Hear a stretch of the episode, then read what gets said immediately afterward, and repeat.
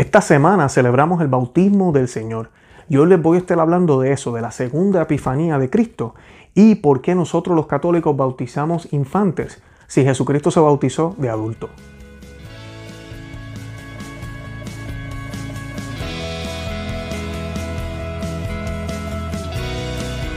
Bienvenidos a Conoce, Ama y Vive tu Fe. Este es el programa donde compartimos el Evangelio y profundizamos en las bellezas y riquezas de nuestra fe católica. Les habla su amigo y hermano Luis Román. Quisiera recordarles que no podemos amar lo que no conocemos y que solo vivimos lo que amamos. Nos dice las escrituras.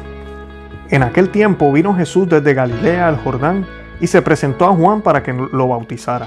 Pero Juan intentaba disuadirlo diciéndole, soy yo el que necesito que tú me bautices. ¿Y tú acudes a mí? Jesús le contestó, déjalo ahora, conviene que así cumplamos toda justicia. Entonces Juan se lo permitió, apenas se bautizó, Jesús salió del agua, se abrieron los cielos y vio el Espíritu de Dios bajaba como una paloma y se posaba sobre él. Y vino una voz de los cielos que decía, Este es mi Hijo amado, en quien me complazco. Palabra del Señor, gloria a ti, Señor Jesús. Bienvenidos a Conoce, Ama y Vive tu Fe. Y antes de comenzar a hacer el programa, yo quisiera que hiciéramos un Ave María y la vamos a hacer en el nombre del Padre, del Hijo y del Espíritu Santo. Amén. Ave María, gracia plena, Dominus tecum, benedicta tu in mulieribus et benedictus fructus ventris tui, Jesus. Santa María, Madre Dei, ora pro nobis peccatoribus, nunca erora mortis nostre. Amén. En el nombre del Padre, del Hijo y del Espíritu Santo. Amén. Bueno, Hoy vamos a estar hablando del bautismo del Señor. Este fin de semana celebramos la fiesta del bautismo del Señor y esa es la segunda epifanía. Los que nos siguen ya por un tiempo saben que nosotros tenemos un video, se lo estoy colocando aquí en el, en el enlace, donde vamos a, hablamos de las tres epifanías del Señor. La primera es la manifestación de Él a través de los Reyes Magos, cuando van y lo adoran y le presentan los regalos. La segunda es la que vamos a estar discutiendo hoy, que es cuando el Señor se bautiza y se manifiesta de tal forma la Santísima Trinidad y obviamente la persona de nuestro Señor Jesucristo, la segunda persona de esa Trinidad, de Dios mismo. Y la tercera es las bodas de Cana que vamos a estar celebrando luego. Así que hoy vamos a estar hablando un poco de esto, vamos a estar hablando de la controversia del bautismo, es uno de los aspectos que nos separan de los hermanos confundidos. Y pues vamos a estar hablando un poco de eso, de por qué bautizamos infantes, por qué no se bautizan de adultos, por qué Cristo se bautizó de adulto, ¿verdad? ¿Qué quiere decir todo esto y por qué tenía que hacerlo? Todo eso vamos a estar hablando en el día de hoy. Primero que nada, la, la primera pregunta que yo quisiera abundar hoy es de qué sirvió el bautismo del Señor si Él no tenía pecado. Bueno, el domingo después de la Epifanía celebramos el bautismo del Señor. Este evento nos muestra y nos manifiesta la Santísima Trinidad. Así lo relata el Evangelio. La iglesia nos enseña que la manifestación del Señor está revelada de tres maneras. En el pesebre al nacer, cuando los reyes lo adoraron, en el bautismo y en las bodas de Cana. Estos eventos nos manifiestan quién es nuestro Señor Jesucristo. Debemos entender que el bautismo de Juan y el bautismo que recibimos nosotros los cristianos no son lo mismo. El de Juan es con agua y es exterior. El mismo, él mismo dice que es un signo de arrepentimiento para el perdón de los pecados. El bautismo que nos ofrece o que pide Jesús es con Espíritu Santo para la renovación interior que nos hace partícipe de la naturaleza divina y miembros del cuerpo místico de Cristo, o sea, de la iglesia. O sea que el bautismo que vemos aquí de Jesucristo no es el mismo que nosotros recibimos. Ahí ya eh, comenzamos o, hacemos terreno para la respuesta que vamos a dar ahorita de por qué nosotros bautizamos infantes y no seguimos este parámetro de Cristo. El bautismo de Cristo fue por otras razones que vamos a estar hablando en unos minutos. No soy digno ni siquiera de desatar la correa de tus sandalias. Así dijo Juan para enfatizar el contraste entre él y Jesús. Jesús no necesitaba ser bautizado porque él no tenía pecado y tampoco tenía que arrepentirse de sus acciones. Pero él se pone en la fila de los pecadores y se somete también a un bautismo de penitencia. Las escrituras nos dicen que él se ha hecho semejante a nosotros en todo. Eso está en 2 de Corintios 5:21. Y por eso no se avergüenza de colocarse con los pecadores. Esta acción sirve de preámbulo y nos recuerda que Él tomó sobre sus hombros nuestros pecados y subió a la cruz como si fuese un delincuente y no le dio vergüenza porque su amor es infinitamente inmenso. Definitivamente nadie nos ama como Jesús. Y San Ambrosio nos lo explica bien claramente en el siguiente eh, eh, párrafo que les voy a estar leyendo. ¿Cuál fuese la causa por qué Jesucristo quiso ser bautizado? Lo especifica el mismo Señor diciendo, Así debemos cumplir toda justicia, lo dijo él en Mateo 3:15. ¿Y qué es sino justicia ser primero uno lo que quiere que otros hagan, exhortándolos con su ejemplo? Por tanto, que ninguno se niegue a recibir el bautismo de la gracia, puesto que Jesucristo no se negó a recibir el bautismo de la penitencia.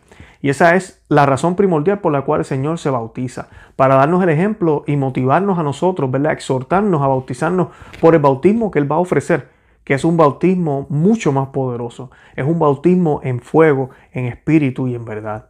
Además de eso, este evento, Él sabía muy bien, iba a ser manifestación de la Santísima Trinidad, manifestación de su persona. Esas son las razones por las cuales el Señor se bautiza.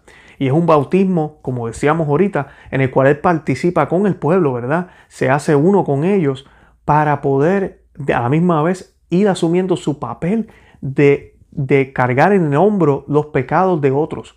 No los de Él, porque Él no tiene ninguno, es el santo de santos, pero eso es exactamente lo que Él hace cuando va en el Gólgota, esa cruz, es los pecados, son los pecados tuyos y míos, que Él los carga y los lleva hasta allí, hasta la cruz, para que mueran para siempre, para que se acaben. Allá en la cruz es donde el Señor triunfa grandemente. Jamás eh, déjense llevar, no se dejen llevar por la frase que por ahí se está regando, de que el sacrificio de la cruz de nuestro Señor fue la gran derrota de Dios. No, fue la gran victoria de nuestro Señor en la cruz.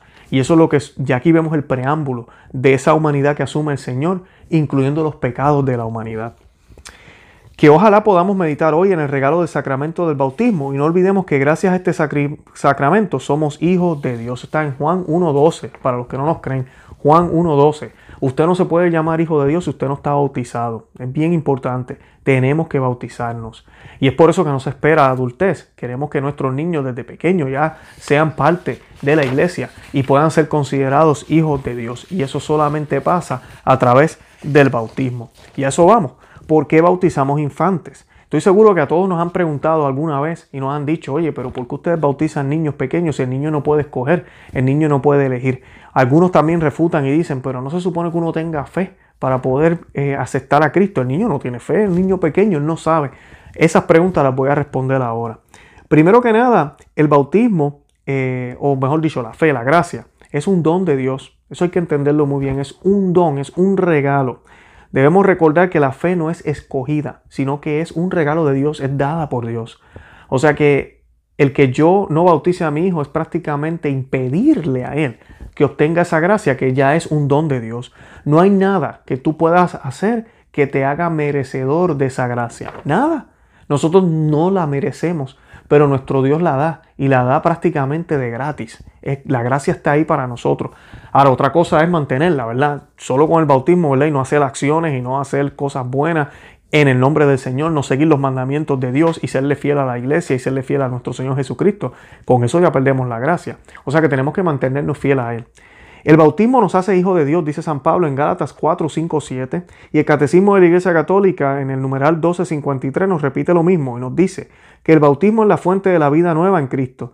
También nos lava el pecado, Hechos 2.38, y nos incorpora a Cristo, como dice Romanos 8.29. El bautismo nos imprime el sello del Señor y con el Espíritu Santo nos marca para el día de la redención, Efesios 4.30. Así que sería muy insensato por parte de los padres de una criatura recién nacida que teniendo conocimiento de todo esto quieran privar al niño de la gracia insuperable de ser hijos de Dios. Jesús le dijo a Nicodemo, quien no nace del agua y del espíritu no puede entrar en el reino de Dios. Juan 3:15. Nuestro Señor continuó explicando que lo nacido de la carne es carne y lo nacido del espíritu es espíritu. O sea que si un niño no está bautizado, no es nacido del espíritu. En la antigua alianza, el signo para incorporarse al pueblo de Dios era la circuncisión, y esto se llevaba a cabo al octavo día después de nacido al infante. El bautismo es ahora el medio por el cual nos incorporamos al cuerpo de Cristo. Hechos 7.8. Es por esto que se les exhorta a los padres a bautizar a sus hijos para el octavo día. En el primer siglo y justo después de la muerte de nuestro Señor Jesucristo, la mayoría de los bautizados eran adultos, porque era una iglesia de convertidos. Pero desde entonces era ya costumbre bautizar hogares, casas y familias enteras. Y los exhortos a que vean ver, Primeras de Corintios 1.16 Hechos 16, 15, 33, esos dos textos. Esto incluía a las mujeres, a los niños y a los esclavos. El bautismo siempre ha sido comparado con el arca de Noé, donde se salvó la familia entera, padres e hijos. Ver en la primera carta de San Pedro, capítulo 3, versículos 20 al 21. Siempre la iglesia y los primeros cristianos bautizaron infantes. Aquí les voy a estar citando a San Policarpo, disculpen, Él murió en el año 155 DC. Siempre les repito que cuando hablamos de primer siglo, segundo siglo, primer siglo fue cuando Cristo murió en el año 33. 155 estamos hablando de unos 125, 128 años después de Cristo. Eso es bien cerca de Cristo. Y esto fue lo que dijo San Policarpo. Dijo en su martirio, cuando se le pidió renegar de su fe en Cristo, certificó, hace 86 años que le sirvo. Esto no lo podía haber dicho si no hubiese sido bautizado de niño. Obviamente él fue bautizado de niño y así lo reconoce. Además la iglesia nos dice, la advertencia de Cristo en el Evangelio, quien no naciere del agua y del Espíritu no puede entrar en el reino de los cielos, Juan 3.5, debe entenderse como la invitación de un amor universal e infinito, un llamado a sus hijos deseando para ellos el mayor bien. Este llamamiento irrevocable y urgente no puede dejar al hombre en una actitud indiferente o neutral, ya que su aceptación es para él la condición de cumplimiento de su destino. Eso está en la instrucción sobre el bautismo de los niños número 10 o numeral número 10. La fe no es solo un acto personal, sino también una virtud sobrenatural. Los niños no son capaces de un acto personal de fe, pero sí pueden tener la fe como virtud sobrenatural. De la misma manera que el amor ha sido derramado en nuestros corazones por el Espíritu Santo que nos ha sido dado, es decir, por gracia y no por nuestro propio esfuerzo, así también el Espíritu Santo da la fe a los que la reciben, a los que reciben el bautismo. Eso está en la doctrina de la fe en el, en página 445. O sea que la fe es un regalo, eso tenemos que entenderlo. Y no se trata de lo que nosotros hagamos para recibirlo. O sea que el argumento de que los niños tienen que escoger o que tienen que tener fe es un argumento que no, que no aplica aquí. Y dice, la iglesia reafirma que la fe es necesaria para el bautismo y es lo que siempre ha enseñado. En el catecismo nos dice lo siguiente, y aquí quiero hacer una pausa. Como les decía, la gracia es un regalo. La fe es requerida, claro, hay que tenemos que tener fe, el niño no puede profesar la fe, pero la fe es un regalo, ¿verdad? La gracia, disculpen, es un regalo. O sea que la fe, ¿ok? Ya es de la comunidad y eso es lo que la iglesia nos va a explicar aquí ahora. Y es lo que usualmente también sucedía en el pasado, como ya les expliqué con las familias. Sí, el padre de la casa es bautizado y eso ya ha sucedido aquí. Y van a ver ahora ejemplos de Cristo haciendo milagros a infantes y a personas jóvenes en la Biblia eh, simplemente con el consentimiento de sus padres y no con el consentimiento del mismo adolescente o del mismo niño. Y es exactamente lo que la iglesia siempre ha ido practicando siguiendo el ejemplo de nuestro Señor Jesucristo. Y dice, el Catecismo de la Iglesia Católica en el numeral 1253, el bautismo es el sacramento de la fe. El que creyere y se bautizase se salvará. Eso está en Marcos 16, 16. Por eso el bautismo jamás se ha ministrado sin fe. Para los niños se trata de la fe de la iglesia. Y aquí les puedo dar un ejemplo. Entrar al cine sin boleto es robar. Pero si otro paga mi boleto, tengo tanto derecho a entrar como si yo lo hubiese pagado. Cristo siempre exigió la fe para sanar a los enfermos. Pero en el caso de los niños, bastaba la fe de sus padres o de su madre, como es el caso de la hija de Jairo, Marcos 5:36, y de la hija de la, de la Cirofenicia en Mateo 15:28. O sea que si usamos el sentido común, nos daremos cuenta que un infante desconoce lo que es bueno para él y sobre todo ni siquiera tiene la capacidad de escoger. Esto no quiere decir que quienes lo aman no pueden decidir lo que es mejor para él. Al contrario, como los infantes no pueden decidir por sí mismos, se convierte en una obligación para los padres tomar estas decisiones. Ejemplo, podría ser la alimentación y la vestimenta. No porque el niño no se puede expresar o decidir por sí mismo, vamos a dejar que se muera de hambre y de frío. Si así de importante es el rol de los padres en la vida terrenal de estas criaturas, más importante aún es la obligación de cuidar también el alma de estos pequeños seres. Es la obligación de todo padre y madre cristiano de guiar a sus hijos por el camino de la verdad, del camino y la vida, que solo se encuentra en Jesús. Es por esto que los católicos, como miembros del cuerpo de Cristo, hacemos bautizar a nuestros hijos de infante con nuestra fe y amor de padres la de los padrinos y la fe de toda la comunidad de la iglesia. O sea que sí hay una profesión de fe, pero es por parte de los padrinos, de los padres y de la comunidad de la iglesia. Y de esa manera nosotros le proveemos al niño esa gracia que es gratuita, que es dada a ellos. Luego nosotros los católicos sabemos si usted cristiano no sabía, tenemos lo que se llama el sacramento de la confirmación, donde el niño ya decide, pasa de ser niño a ser adulto y decide si quiere continuar con su fe. Además, el tiempo también va a tener diferentes pruebas y decisiones donde su fe va a ser tentada, donde su gracia va a poder ejercer o va a poder, tal vez Dios no lo quiera, renunciar a ella. O sea que el que se bautiza, aquí no estamos imponiendo nada, al contrario, le estamos dando lo que nosotros sabemos y entendemos es lo correcto para el niño, al igual que hacemos con su educación, al igual que hacemos con su alimentación. Yo le doy a mis hijos lo que yo creo que es bueno para ellos en términos de la alimentación. Cuando el niño crezca, si quiere ser vegetariano, le gusta más la ensalada, le gusta otras cosas, eso ya es problema de él. Pero yo de padre, cuando yo era responsable por él, porque yo tengo más conocimiento, porque soy adulto, esto es sentido común, pues entonces yo hago lo que es apropiado para él. No hay mayor caridad, y se los he dicho ya varias veces en algunos videos, que, que darle o proveerle las gracias que Dios provee a otros, darle las herramientas a otros, evangelizarlo. No hay mayor caridad que esa. ¿Y cómo yo no voy a practicar esa caridad con mis hijos? ¿Ok? No le impidan que vengan a mí, decía nuestro Señor Jesucristo, ¿verdad? A los padres cuando los niños querían acercarse a donde Él. Y esto es exactamente lo mismo que hacemos los católicos y que se ha hecho todo el tiempo durante la historia del cristianismo desde el principio.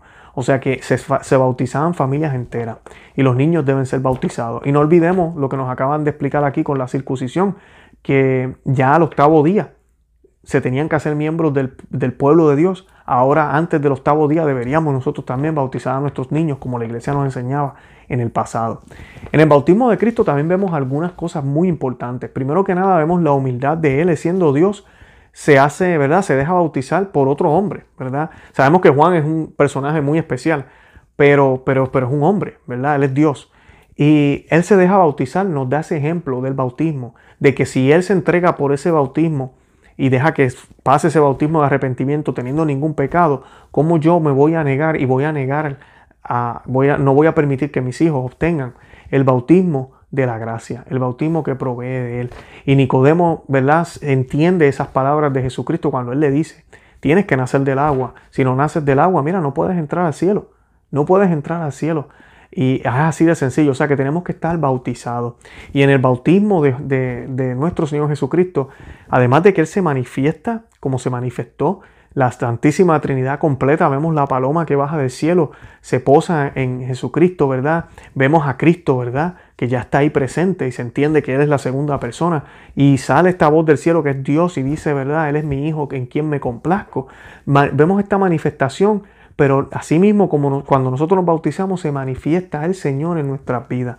Exactamente igual. Exactamente el Espíritu Santo, el Padre y el Hijo, completamente en nuestras vidas. No podemos tener duda de eso. O sea que si tú eres bautizado, tú tienes una gracia que tal vez no están activadas, que deben ser activadas a través del sacramento y la vida de la gracia, a través de las sagradas escrituras, a través de vivir una vida de virtudes. Siempre recuerda eso y nunca lo olvides que eres hijo de Dios, hija de Dios, que no eres cualquier cosa. No es creernos mejores que los demás, pero tenemos que entender que si somos bautizados nosotros no somos iguales que todo el mundo, como a veces se nos dicen. No es que todo el mundo es igual, no. Si usted es católico, cristiano, bautizado, usted no es igual que los demás. Usted es hijo de Dios, príncipe, ¿ok? Hermano de Cristo, ¿ok? Templo del Espíritu Santo. O sea que no, usted no es igual. ¿Y por qué les digo esto? Porque tenemos que recordar nuestra identidad en esos momentos de pecado, en esos momentos de pereza, en esos momentos de tentación, en esos momentos de caer casi en el pecado, de hacer cosas que no están bien, en esos momentos de flojera, en esos momentos de depresión y de tristeza ahorita con la crisis que está sucediendo en el mundo y en la iglesia, de darnos cuenta que no necesitamos nada más que simplemente tener a nuestro Señor en nuestro corazón, de saber que nuestro Señor nos acompaña siempre y que pase lo que pase, yo siempre voy a poder seguir caminando con el Señor. No olvidemos que Él vino a dar la vida por nosotros. Es Juan el Bautista quien señalaba y decía, ahí está el Cordero de Dios que quita el pecado del mundo. Dichoso, ¿verdad? Los que, los, que, los que son invitados a la mesa del Señor.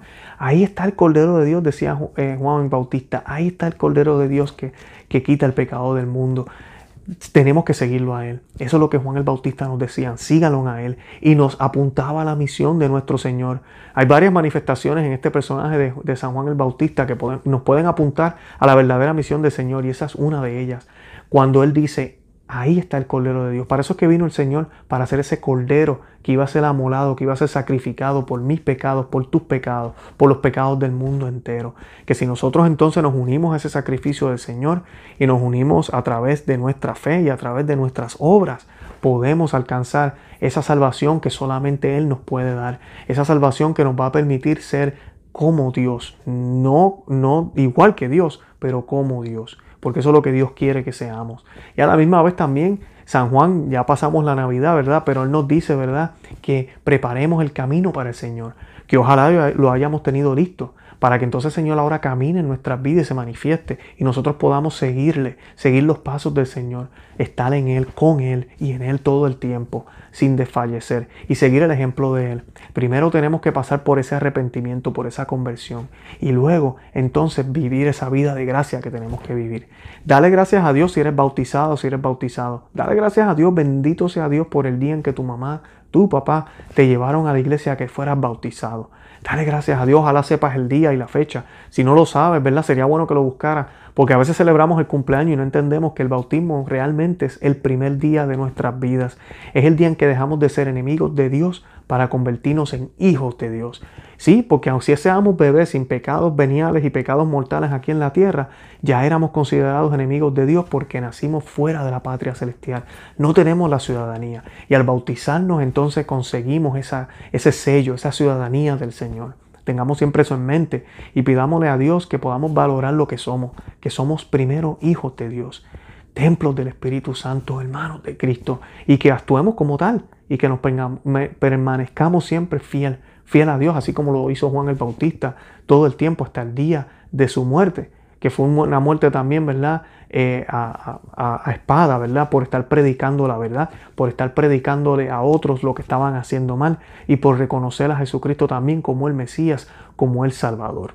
Bueno, los invito a que visiten nuestro blog conoceamevivetufe.com, que se suscriban aquí al canal, que nos sigan por todos los medios sociales, Facebook, Instagram y Twitter y nada, los amo en el amor de Cristo y Santa María, ora pro nobis.